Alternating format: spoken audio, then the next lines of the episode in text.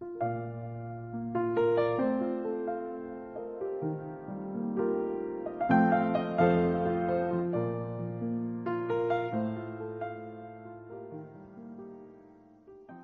久生情，相互磨合，是不是灵魂伴侣不重要，重要的是我们在一起。嗨，大家好，欢迎收听心理 FM，师姐和我爱着你。今天跟大家分享的文章来自易心理，成长型爱情，遇见是一切故事的开始。作者林扶摇。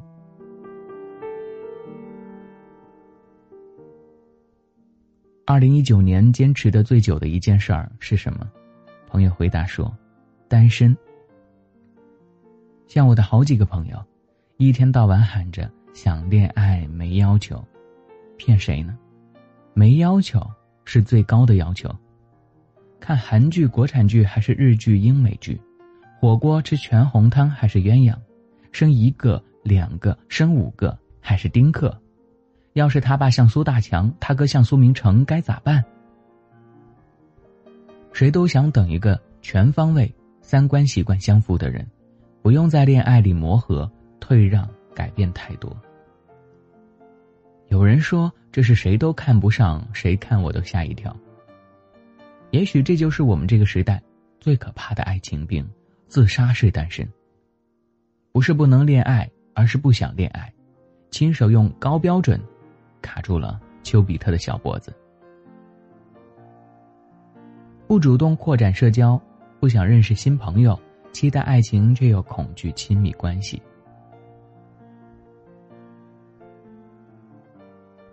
我家那闺女里的吴昕就是典型的自杀式单身，尽管吴昕爸爸日常催婚催得她很焦虑，但她并不愿意离开舒适区。三十岁前想结婚，三十岁后就不想了。吴昕对爱情不是期望，而是恐惧。已经三十六岁的他，发现周围的朋友基本都恋爱结婚，孩子都有了。周围没有合适的人，他也不想随便凑合，更不想做其他人感情生活的过渡品。跟沈凌吃饭的时候，她自曝自己的恋爱史。那时候爸妈特反对她跟当时的男朋友一起，可能是年轻，无心较起了劲，差不多一年没回家。但是倔强不是爱情的保鲜剂呀，性格不合、三观不一、成长经历差异，他们最终没能走到最后。更可怕的是，他还被前任盗了微博发亲密合照，长期骚扰。都说爱是与生俱来的能力，可恋爱的风险那么大，浪漫也变得危险。恋爱里受的伤，让本来有些不自信的吴昕越来越封闭。宁愿把自己投身到工作里，毕竟工作多少会有回报。只有我自己过得更好，我才能遇见更好的人。对爱情缺乏安全感，对自己缺乏信心，面对社会压力、家庭催婚，产生逆反心理。比起恋爱，更在乎工作的成就感，害怕自己不优秀就不被爱。这些理由巩固了自杀式单身的信念。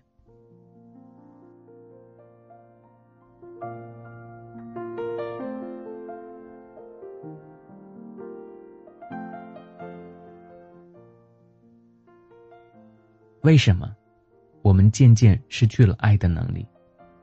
我猜你可能相信了以下的毒鸡汤：第一晚，我一定要非常优秀才值得被爱。很多人也会认同，对呀，不优秀怎么会有人爱呢？我身材不好，他不会喜欢我；我没有颜值，不敢去追别人。不优秀也是一种自卑，这和我们从小接受的教育有关。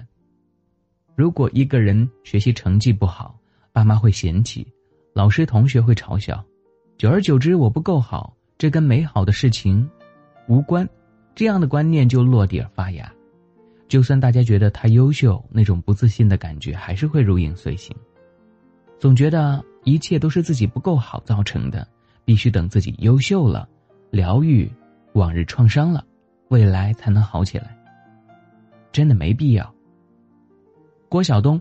妻子浪漫旅行里的钢铁直男，不干家务，不带钥匙，天天就和老婆在家管理大小事务，对他的穿着指指点点，各种大男子主义，令人窒息。这样的郭晓东，是被惯出来的。当年他极度自卑，差点错过程丽莎。程丽莎一开始倒追他，他拒绝，再追再甩。郭晓东当时不出名又穷，三天才吃一袋方便面。程丽莎呢，漂亮、出色、优秀，他怕自己配不上她。其实他爱程丽莎，爱得不得了，但他就是怂。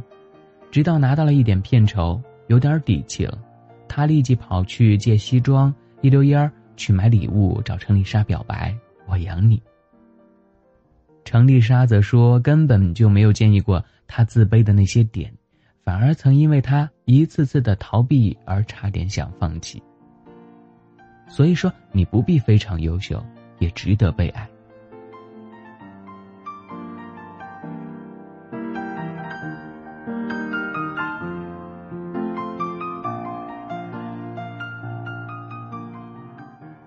你一定喝过的第二碗鸡汤，我一定要找百分百契合的灵魂伴侣，才有美好爱情。灵魂伴侣这个概念害惨无数人，总有人觉得。好的爱情毫不费力，费力的爱情就是错的爱情。大错特错，越是相信百分百契合的灵魂伴侣的存在，你就越难进入亲密关系。人的内在爱情观有两种：命运型、成长型。命运型的人对未来伴侣的要求比考试大纲还要详细，他让我不满意就是他不配。他们相信第一感觉，纪念日记得吗？会跟其他女生聊得很欢吗？这种微小的求生欲测试决定着他们对关系的满意度。他们期望对方接纳、包容全部，做自己肚子里的蛔虫。这对爱情关系是极具杀伤力的，因为以后一旦有矛盾出现，就会互相指责。我以为你懂我。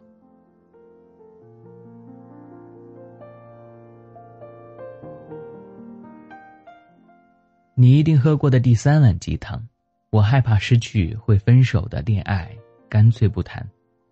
在亲密关系当中，人们有两种恐惧：害怕被抛弃和害怕被吞没。想要做真实的自己，又害怕对方不喜欢，所以开始飙演技；想和对方一直在一起，又怕失去自己，过度被影响。但我想说，爱情的存在不是盖棺定论。尤其是分过手后，我开始明白，爱会被争吵消耗，会被三观拉扯，可能会移情别恋，还会无疾而终。他会生病，也会死，但可以被经营，这是成长型爱情的态度。日久生情，相互磨合，是不是灵魂伴侣不重要，重要的是我们在一起。我们不需要确认爱情的存在，才肯低头进入关系。也不用担心这段爱情不够好，搞砸也没有关系。当我们撇清这三碗毒鸡汤，会看到好的爱情除了幸福快乐的外壳，内核是双方为此而付出的努力。与其一直等待对的人，不如试着向前一步。遇见，是一切故事的开始。希望你们都能有甜甜的爱情。世界和我，爱着你。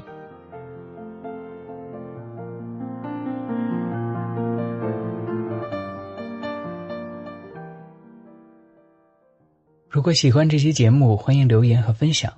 想要发现更多好声音，记得去手机应用商店下载心理 FM 客户端，还可以阅读和收藏本期节目的文章，免费学习心理知识，帮你赶走生活中的各种不开心。